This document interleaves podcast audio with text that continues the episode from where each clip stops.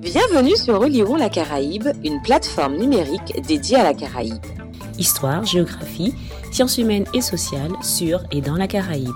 Chaque mois, un podcast pour raconter et expliquer. À écouter, à regarder et à lire.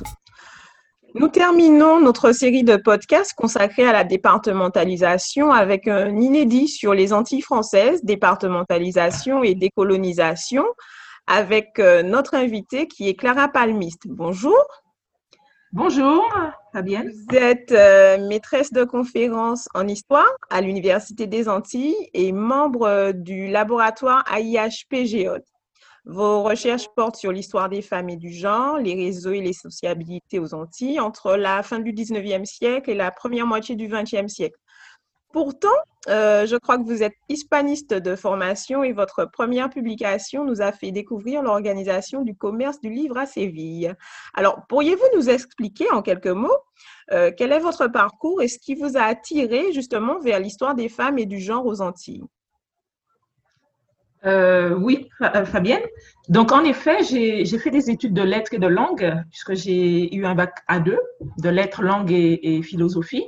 Et je me suis orientée vers les études hispaniques et latino-américaines pour ma licence, euh, également pour la maîtrise et le DEA.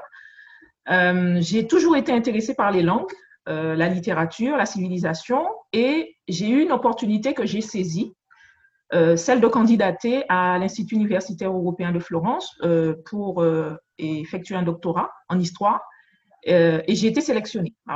Pour expliquer rapidement le fonctionnement de cette institution, tous les États membres de l'Union européenne octroient une bourse de trois ans à leurs ressortissants euh, sélectionnés pour effectuer donc un doctorat. Alors, ce cadre a été très stimulant pour moi à plusieurs niveaux. Je me suis initiée à la fois aux méthodes historiques, mais également à celles des sciences sociales. J'ai élargi également mes, connaissances euh, de l'histoire des, des, pays européens et j'ai découvert l'histoire des femmes et du genre notamment grâce à un cours euh, de l'historienne italienne Luisa Passerini, qui a notamment travaillé beaucoup sur l'histoire orale, euh, etc. Alors, tout en faisant ma thèse sur la librairie sévillane euh, dans la première moitié du, XVIIIe siècle, je m'intéressais à l'histoire des femmes antillaises. Mais c'est vrai que comme c'était une bourse de trois ans, j'ai dû donc finir ma thèse. Je me suis résolue à finir la thèse. Et j'ai commencé à travailler en Italie et ensuite j'ai postulé pour une bourse postdoc euh, qui m'a été octroyée par le Conseil général de, la Guadeloupe pour commencer mes recherches au laboratoire euh, CRPLC, donc à l'actuel euh, LC2S. Donc à mon retour aux Antilles en 2006, j'ai donc commencé à travailler sur la question du féminisme, sur la question du droit de vote des femmes, euh, parce qu'en fait, il y avait de la littérature, il y avait des ouvrages sur euh, le féminisme français, sur les luttes pour le droit de vote. Euh, je, mentionne à titre d'exemple des ouvrages incontournables dans ce domaine, hein, celui de Christine Bard, de Laurence Kleichmann et Florence Rochefort. Mais il n'y avait pratiquement rien sur, concernant ce processus aux Antilles. D'où, alors c'est parti d'un intérêt de ma part pour combler en quelque sorte cette euh, cette lacune. Et puis, euh, c'est vrai que j'ai découvert tout un champ euh, qui était en fait voilà, à, portée, à portée de main et, et retrouver la trace des femmes est devenu pour moi une, une, priorité. Et depuis quelques années, je suis, voilà, mes, recherches se sont orientées dans ce sens-là. Très bien, passionnant. justement, euh, dans la continuité de vos travaux, en 2019, vous avez coordonné avec euh, l'historienne Michelle Zancarini-Fournel le numéro 50 de Clio Femmes, Genre et Histoire qui est consacré aux gens dans les mondes caribéens. Et euh, vous abordez justement cette question de l'historiographie dans l'introduction de ce numéro. Alors, comme vous avez bien travaillé sur la question, est-ce qu'on peut dire que c'est difficile de travailler sur la question des femmes et du genre aux Antilles? Et puis comment expliquer le renouveau des recherches sur cette thématique ces dix dernières années? Euh, oui, en effet, Michel Zancarini Fournel et moi-même euh, avons dirigé le numéro Clio sur euh, le genre dans les mondes caribéens, qui a été publié, édité en 2019 et publié début 2020, et dans lequel nous, avons proposé chacune un article, de même que des comptes rendus et puis des, des entretiens. Alors, je pense que en France, la question du genre a pris du temps à être acceptée. Et intégrée dans la recherche par rapport au monde anglo-saxon. Et la, Caraïbe ne, ne, fait pas exception à, cette, à ce schéma-là. depuis les années 80, des chercheuses françaises se sont organisées dans des revues. Alors, nous avons en ce moment plusieurs revues hein, sur la question du genre. Euh, Nouvelle question féministe, Clio, Femmes, Histoire, Genre, euh, Cahier du genre, Genre et Histoire, Genre, Sexualité et, Société, Travail, Genre et Société. Et à l'université aussi, des laboratoires de recherche, euh, des associations qui se sont créées également. donc, il y a, depuis, je pense, les années 80, 90, les choses bougent. Alors, dans la Caraïbe anglophone, par rapport à la Caraïbe française, on a euh, l'Université des West Indies qui a profité de l'élan des études euh, américaines euh, en créant notamment l'Institut pour les études sur le genre et le développement en 1978-1982. Il y a même une revue qui est consacrée à la question du genre, c'est la revue Caribbean Review of Gender Studies, donc la, la revue caribéenne des études de genre. dans la Caraïbe francophone, c'est vrai qu'on accuse un certain retard, mais je pense qu'en termes de réflexion universitaire sur le sujet, euh, le groupe, euh, il y a eu un groupe qui a été créé euh, au laboratoire CRPLC, qui s'appelle donc le groupe Femmes, Genre et Société, qui, a été, était dirigé, qui est dirigé par Nadine Le Faucheur, et qui a initié un travail qui est, je pense, pionnier. C'est le fait de, regrouper des, universitaires sur la question de l'histoire des femmes, du genre euh, dans les sociétés caribéennes, dans les sociétés antillaises et caribéennes. Donc, individuellement, ce qui est intéressant avec cette dynamique qui a été euh, propulsée par, euh, impulsée par Navin Le Faucheur, c'est qu'individuellement, ce travail va être continué par plusieurs membres de cette équipe. Donc, Joël Kaby, qui, travaille sur les questions de masculinité, Paola Lavra, qui a fait une thèse sur les matrones, Mylène Zebina, Léoncine Osier-Lafontaine, Roger Contacuzen, Nathalie Almar, euh, et puis d'autres euh, euh, collègues qui n'étaient pas basés aux Antilles, mais qui, ont participé à plusieurs recherches qui ont été menées, menées par ce groupe-là. Il s'agit donc de Stéphanie Mulot, Dolores Poète, etc. Donc il y a effectivement, pour nous, quand on parle de renouveau des recherches ces dix dernières années, c'est qu'en fait, en France, on commence petit à petit à s'approprier euh, cette question-là. je ne parle pas forcément de, tous les départements français, mais au moins aux Antilles, c'est une question qu'on a, commencé à aborder et, euh, qu'il y a des études qui sont, réalisées dans, ce domaine-là, dans le domaine du genre, mais on accuse quand même un retard par rapport au monde, à la Caraïbe anglophone. Et c'est perceptible à la fois euh, par rapport aux structures que nous avons et par rapport aussi aux, euh, à, des, euh, à des outils hein, qui sont nécessaires aussi à la diffusion et divulgation de ces questions de, sur le genre.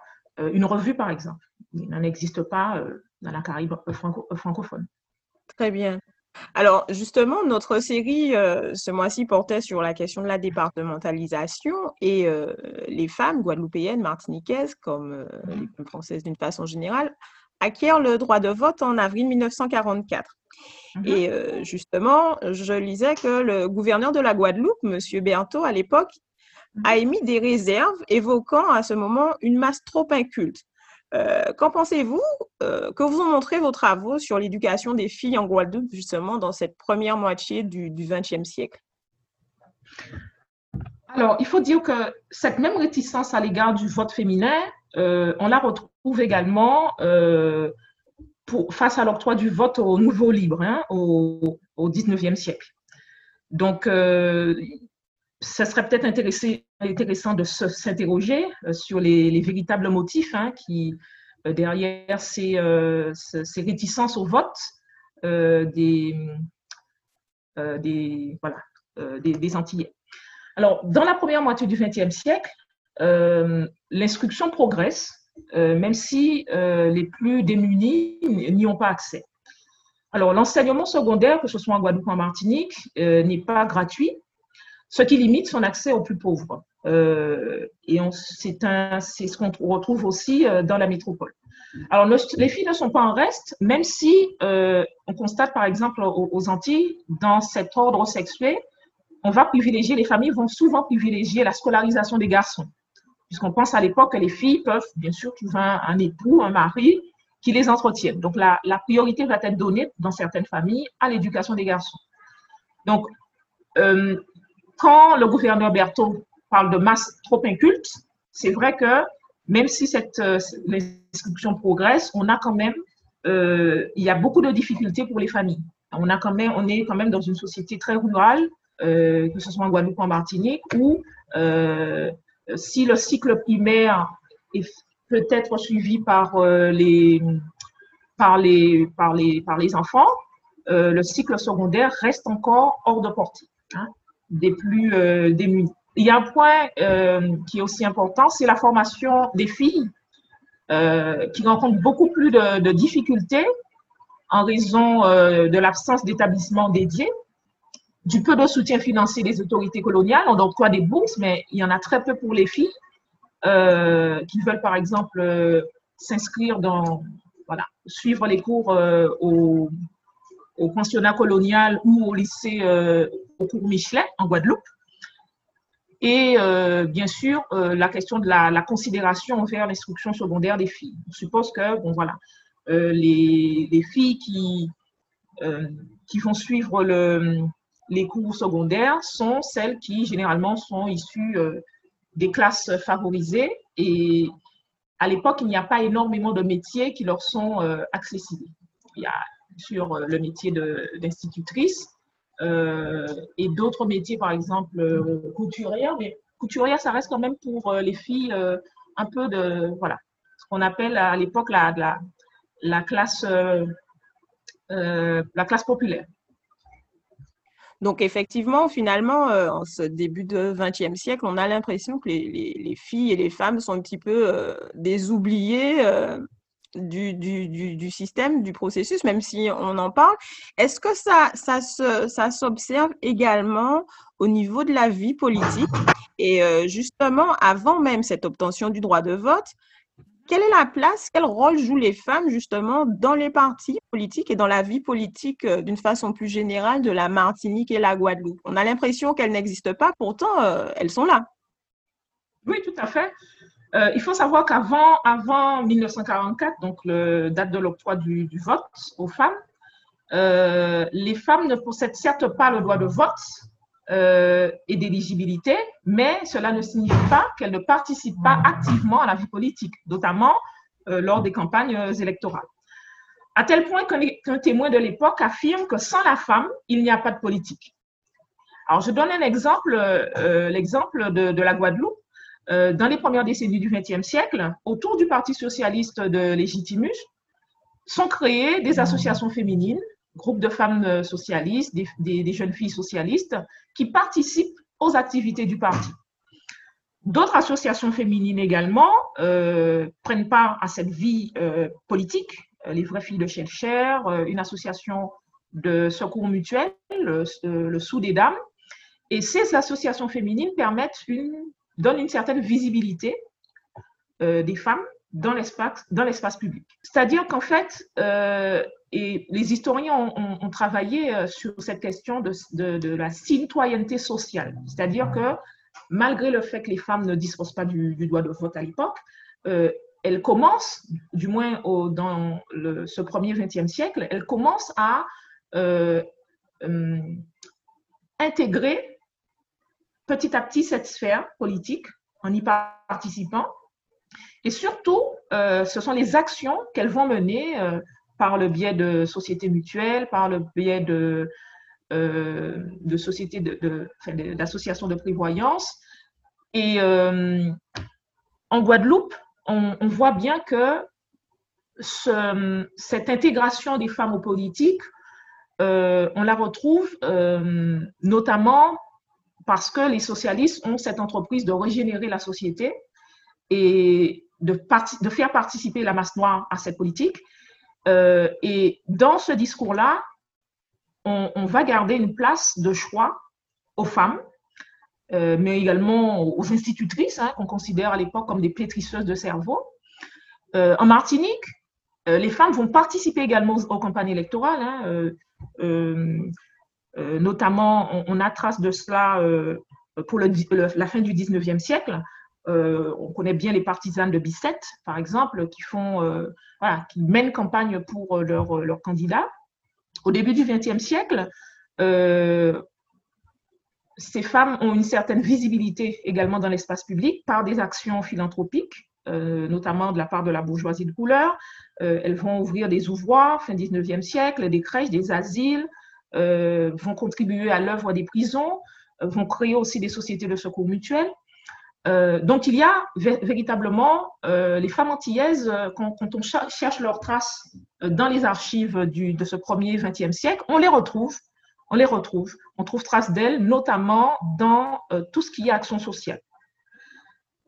Alors, paradoxalement, euh, si je regarde un peu cette, euh, je cette généalogie de cette participation aux femmes dans la vie publique, paradoxalement, sous Vichy, certaines femmes, en Guadeloupe comme en Martinique, vont être nommées à des postes dans des domaines très, hum, très particuliers, par exemple le domaine de la santé, de l'éducation. Donc, je pense que c'est important hein, de le souligner parce que pendant longtemps, on a eu l'impression que dans ce premier 20e siècle, ben, les femmes, puisqu'elles n'avaient pas le droit de vote, euh, elles n'étaient pas, elles n'étaient pas, elles participaient à rien finalement. Et on, voit maintenant que ce n'est pas, ce n'est pas du tout le cas, euh, et qu'elles ont euh, une certaine, une marge d'action quand même qui est, qui est intéressante, qui serait intéressante à analyser parce que cette participation sociale euh, les, les, mettait directement en, lien aussi avec le politique, puisque euh, dans un des articles que j'avais publié, j'avais montré comment les femmes de la bourgeoisie qui étaient impliquées dans la vie sociale, dans les sociétés de secours mutuels, elles étaient, leurs maris étaient des hommes politiques bien en vue dans, la société martiniquaise ou guadeloupéenne. Donc, ce qui montre quand même qu'il y a un lien euh, très étroit entre les deux sphères. Euh, justement, je rebondis sur cette dernière remarque. Euh, on peut reprendre l'exemple des élections législatives de 46 en Guadeloupe. On fait s'affronter deux femmes, d'un côté Madame Ebouetel et de l'autre côté Madame Archimède. Ce qui est intéressant, c'est que ces deux femmes sont quand même connues. Et est-ce qu'on peut penser justement qu'elles ont été choisies par rapport à leur nom euh, leur époux, leur père, par exemple, ou vraiment pour leurs compétences qui sont réelles. Et euh, qu'est-ce qui oppose aussi ces deux femmes? Alors, c'est vrai que donc les partis vont faire le choix de proposer deux femmes. Euh, quand le Parti communiste propose Gertie Archimède aux côtés de, de Rosan Girard et Amédée Fingarol pour le représenter, en face, la SFIO, le Parti socialiste, propose une autre femme, Eugénie Ebouetel, femme euh, de feu euh, le gouverneur Eboué, qui, a laissé, qui avait laissé en Guadeloupe un souvenir, un bon souvenir de son passage. Et euh, on voit par ce choix tous les symboles que, que le gouverneur Eboué incarne à l'époque. Résistance, progrès, etc. Donc, Gertie Archimède est une candidate qui a fait ses preuves. Alors, je ne serais pas d'avis de dire qu'on les a choisis plutôt par le nom, leur nom que par leurs compétences. Parce que Gertie Archimède, elle a fait ses preuves hein, euh, dans les années 40, elle puisque ça a été la première femme admise au barreau euh, de Pointe-à-Pitre en 1939. Elle est issue d'une famille de politiciens. Je rappelle que son père, Justin Archimède, avait été maire de Mornalo de 1912 à 1947, de même qu'un conseiller général. Euh, Gertie Archimède militait déjà également dans certaines associations. Eboué, Eugénie Ebouetel, c'est une autre affaire. Euh, elle-même, dans un article, elle, euh, elle le déclare, on l'a choisie par rapport au nom de son mari, puisqu'elle le dit elle-même, mais cela ne veut pas dire qu'elle n'avait pas de compétences. Attention. Eugénie Ebouetel euh, est, issue d'une famille guyanaise aisée. son père était chef de bureau de l'administration et commissaire rapporteur auprès du tribunal maritime. Euh, il a été nommé en, 1919 euh, directeur de l'administration pénitentiaire et Eugénie Ebouetel euh, avait, avait suivi donc, ben, le, classique hein, à l'époque, hein, des études secondaires. Elle était devenue institutrice. Et en, en avril et mai 1945, elle devient conseillère municipale de la commune de Grandbourg de Marie-Galante lors des élections municipales. Donc, ce ne sont pas, l'une et l'autre ne sont pas, ont des parcours très différents, hein, puisque Gertie Archimède s'illustre ben, dans l'entre-deux-guerres, hein, euh, par son, activisme et son militantisme aussi dans, certaines associations. Euh, Eugénie Ebouetel, je n'ai pas trace de, de, militantisme de sa part, euh, mais euh, voilà. Elle plutôt, voilà, on pourrait peut-être parler de, de, choix par rapport, à son, par rapport au nom de son mari. Et c'est une réalité, hein, puisque dans les deux courriers qui lui sont adressés, on, on, voilà, on va insister sur le fait que le mari a, a, laissé un bon souvenir en Guadeloupe. Et donc le nom, euh, voilà, la possibilité de rallier euh, des personnes euh, à, la, à, la, SFIO grâce au nom du mari. D'accord, donc c'est bien deux, femmes qui ont quand même leur personnalité propre et de réelles compétences. Tout à fait. Et puis ça se voit, ça se voit même après, ce qu'elles deviennent après. Euh, euh, euh, Virginie, Eugénie Bouetel va être donc la première femme, je dirais, députée de Guadeloupe. ensuite, ce sera Gertie Archimède. Et elles vont continuer leur carrière. Hein, elles vont continuer leur carrière après, ce, après, le, après, après les années 40.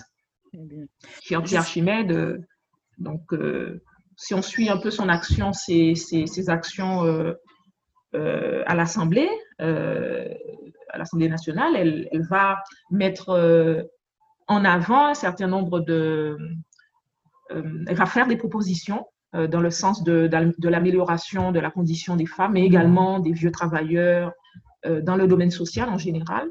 Et Génie Ebotel va participer par la suite à la conférence, ça c'est la conférence de, une conférence de la Caraïbe, je ne me rappelle plus exactement du, titre. Euh, et ensuite, elle sera mère euh, dans, une, dans une ville française. Donc, euh, elles vont continuer par la suite leur carrière. Donc, si elles n'avaient pas de compétences, ça aurait, ça aurait été un peu plus compliqué. Et justement, si on revient sur la carrière de, de Archimède, c'est vrai qu'on parle beaucoup de Rosan Girard ou de Césaire, etc., mais elle est élue députée en 1946 et elle participe notamment au vote du projet sur la départementalisation. À cette époque, quelles étaient les attentes euh, des femmes antillaises vis-à-vis de ce processus d'assimilation politique euh, qui se met en place? Est-ce qu'on peut parler d'une forme d'attachement à la mère patrie? Alors, la question est complexe, hein, puisque ce, processus d'assimilation, déjà, euh, a commencé bien plus tôt. Il n'a pas commencé en, euh, dans les années 40, hein, dès la fin du 19e siècle, euh, il y a cette demande d'assimilation, c'est-à-dire aussi que les lois françaises soient applicables en, Guadeloupe et que ben, les, Guadeloupéens ou les Martiniquais se sentent soit des Français à part entière. Alors les femmes, alors, pourquoi je dis que c'est compliqué? Euh, Les femmes, plus que l'attachement à la mère patrie, vont euh, mettre en avant l'amélioration de leurs conditions de vie et celles de leurs enfants. Alors, la priorité sera de sortir de la misère et de vivre dans des conditions dignes. je rappelle que quand on regarde la situation sociale en Guadeloupe euh, au lendemain de la, de la Seconde Guerre mondiale, la situation, elle est, elle est, elle est, elle est euh, je ne dis pas catastrophique, puisque la Guadeloupe comme la Martinique n'ont pas été le, le, théâtre de la guerre, mais on manque de tout. La plupart des foyers n'ont pas d'eau courante, d'électricité. Euh, on a une société rurale qui, peine. Après, Vichy, euh, il y a eu donc, beaucoup de restrictions au niveau alimentaire, au niveau de, de, les gens manquaient de tout. Donc, leur position euh, dans les années 40 visait à faire profiter euh, la population guadeloupéenne, mais également les femmes, parce qu'elles étaient sensibles à la condition des femmes et des enfants, euh, des lois françaises euh, pour l'amélioration des conditions de vie. Alors, je vais, je vais lire un, passage du, discours de Gertier Archimède mm. dans La France immortelle en 1945 qui, est, qui illustre bien les attentes des femmes antillaises. je, me permets de le lire parce que là, on a vraiment tous les ingrédients qui, voilà, pour expliquer un peu ce positionnement qui n'était pas tant, c'est pas c'est pas une assimilation pour dire euh, oui, euh, on, veut, on veut être français euh, voilà, 100%, mais c'est juste, c'est aussi ces conditions sociales qu'on voulait voir s'améliorer avec cette, par le biais de cette départementalisation. Donc, je, je, cite, à la Guadeloupe comme à la Martinique, l'heure est venue pour les femmes de prendre parti pour ou contre la misère sur tous ces aspects, pour ou contre les conditions d'existence jusqu'à présent imposées à leur descendance, elles devront choisir entre le taudis où grouille la vermine et l'habitation coquette et confortable où l'eau, l'air et la lumière sont à flot répandus. Elles devront choisir entre le concubinage élevé à la hauteur d'une institution et la famille légalement constituée, entre la femme servante et l'épouse collaboratrice du mari sont légales. Mais pour que leur choix soit judicieux et qu'elles soient à même, elles aussi, de faire œuvre civilisatrice, il importe qu'elles soient encadrées et dirigées par une élite désormais consciente de la grandeur de la mission qui leur incombe. Donc, euh, Gertie Archimède, euh, quand elle euh, écrit ces, ces, mots, elle est consciente que, voilà, euh, il y a, sa parole va être entendue par les femmes. Et elle, va choisir aussi par ce, ce biais-là de, de, leur montrer, en fait, de les guider, de leur montrer euh, que cette voie de la départementalisation est celle qui va leur permettre d'améliorer leurs conditions. Et justement, au terme de, son parcours politique, qui a été ce qu'il a été avec euh, des aspects positifs et euh, moins concluants par moment, mm-hmm. est-ce qu'on ne peut pas dire quel a été son, son retour sur les, les, effets de la départementalisation? Est-ce qu'elle fait partie de, de, celles et ceux qui ont été un petit peu déçus de ce que cette départementalisation a pu euh, donner? Ben, certainement, euh, et je pense qu'elle n'était pas la seule à être déçue, hein, euh, puisque Gertie Archimède a, rallié, a, essayé de rallier les femmes autour de la question du changement de leurs conditions sociales. On sait que les mesures sociales vont prendre du temps à s'appliquer aux Antilles, pas seulement les allocations familiales, mais également d'autres mesures pour les, vieux travailleurs. Donc, je pense que, je pense que au niveau politique, on va prendre conscience que cette départementalisation ne va pas euh, apporter les changements euh, escomptés, parce que ça va prendre du temps. Euh, d'où les mouvements qui vont qui vont se constituer dans les années 70-80 contre cette départementalisation. Et parce qu'on va prendre conscience que oui, mais ça, c'est peut-être c'est peut-être pas la formule qui, qui, qui, convenait, mais en même temps, à l'époque, c'est le choix qu'on fait. Mais on fait ce choix par rapport à plusieurs, euh, par rapport à plusieurs critères. Très bien. Alors, il y a autre chose aussi qui, qui frappe quand on parle de femmes et politique aux Antilles, c'est euh, la différence entre les deux régions Martinique-Guadeloupe. Euh, alors qu'en Guadeloupe, les femmes euh, s'affirment euh, progressivement et sont nommées, enfin, sont choisies par les partis pour occuper des postes à responsabilité. En Martinique, on tarde à avoir nos premières femmes députées, maires, etc. Comment peut-on expliquer ce paradoxe ou au moins avoir quelques pistes? Oui, alors c'est vrai que c'est. Alors je suis justement en train de. Alors je dirais terminé, mais je pense que ça me prendra un peu plus de temps. Il y a, euh, bon, il y a plusieurs temps dans la recherche, hein, la, recherche en archives, et puis après dépouillement, et puis euh, euh, pouvoir utiliser les, données.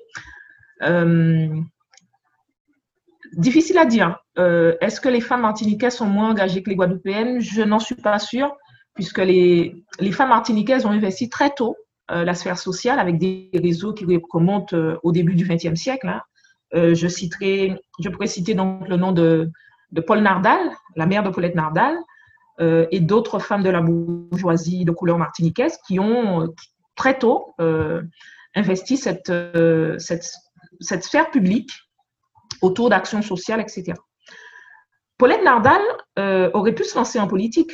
Jeanne Léraud également, en Martinique.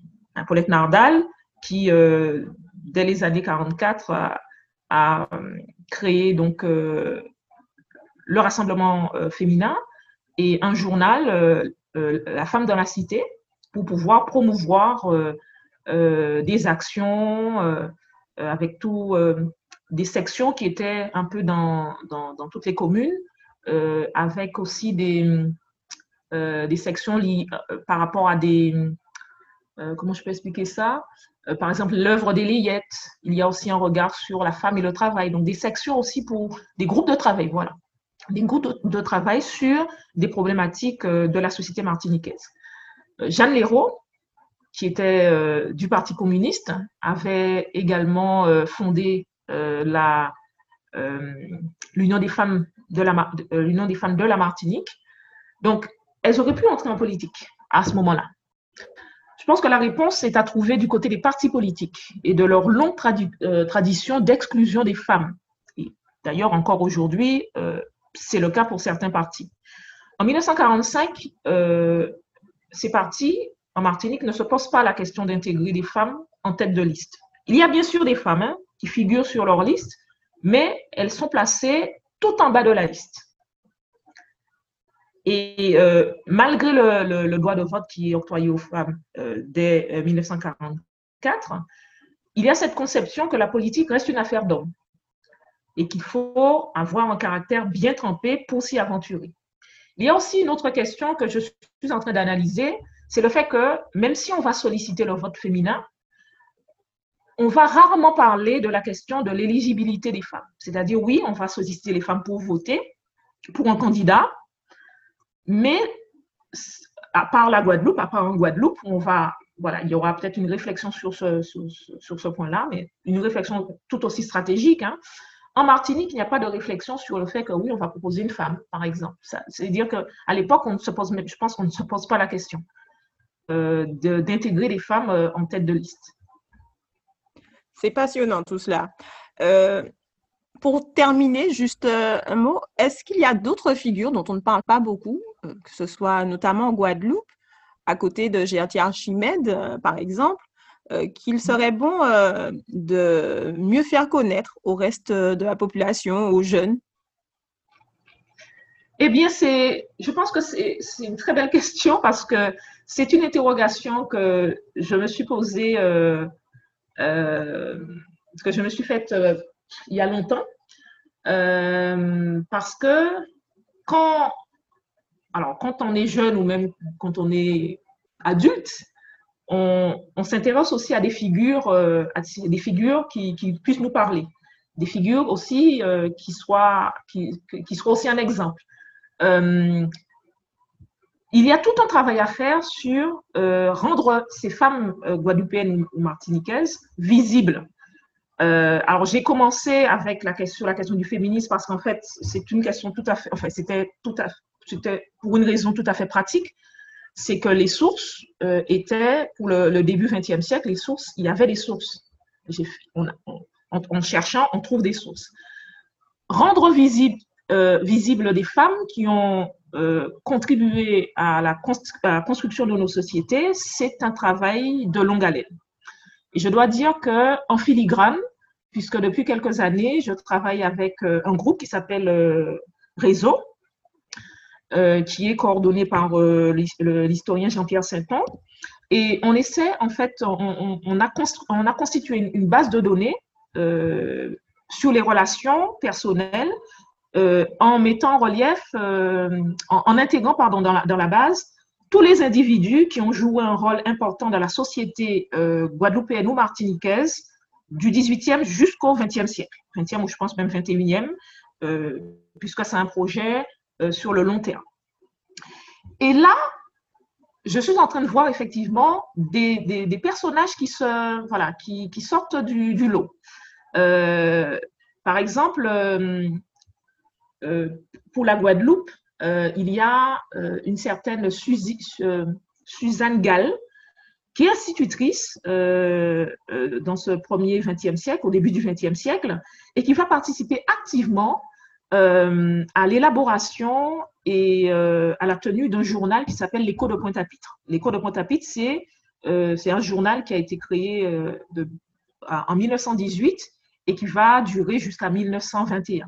Et ce journal se dit explicitement féministe et, euh, et œuvre pour euh, l'émancipation féminine. Et les discours de, cette, euh, de, cette, de, Suzanne Gall à travers les, articles de ce journal sont, pour, pour l'époque en tout cas, sont très, sont très novateurs. elle parle de la condition de, la femme avec un, regard très critique euh, elle n'hésite pas aussi à, alerter les hommes euh, sur la, condition d'assujettissement des femmes. Et elle va utiliser même la mémoire de l'esclavage pour faire euh, comprendre aux hommes que leur situation avant et après l'abolition n'a pas vraiment changé.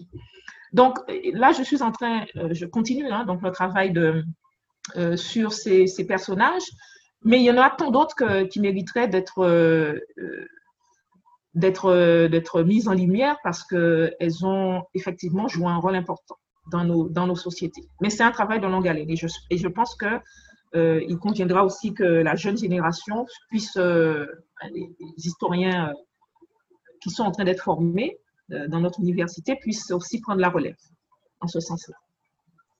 C'est formidable. Bien, nous vous remercions vivement pour cet échange, Madame euh, Clara Palmiste. Il euh, nous permet de clôturer donc notre série de podcasts sur la départementalisation avant d'aborder des événements plus spécifiques qui ont marqué la Martinique et la Guadeloupe. Chers auditeurs et auditrices, nous vous disons bientôt sur Olion la Caraïbe. C'était Oliron la Caraïbe une plateforme dédiée à la Caraïbe sur Facebook, Twitter et Instagram. À écouter, à regarder et à lire.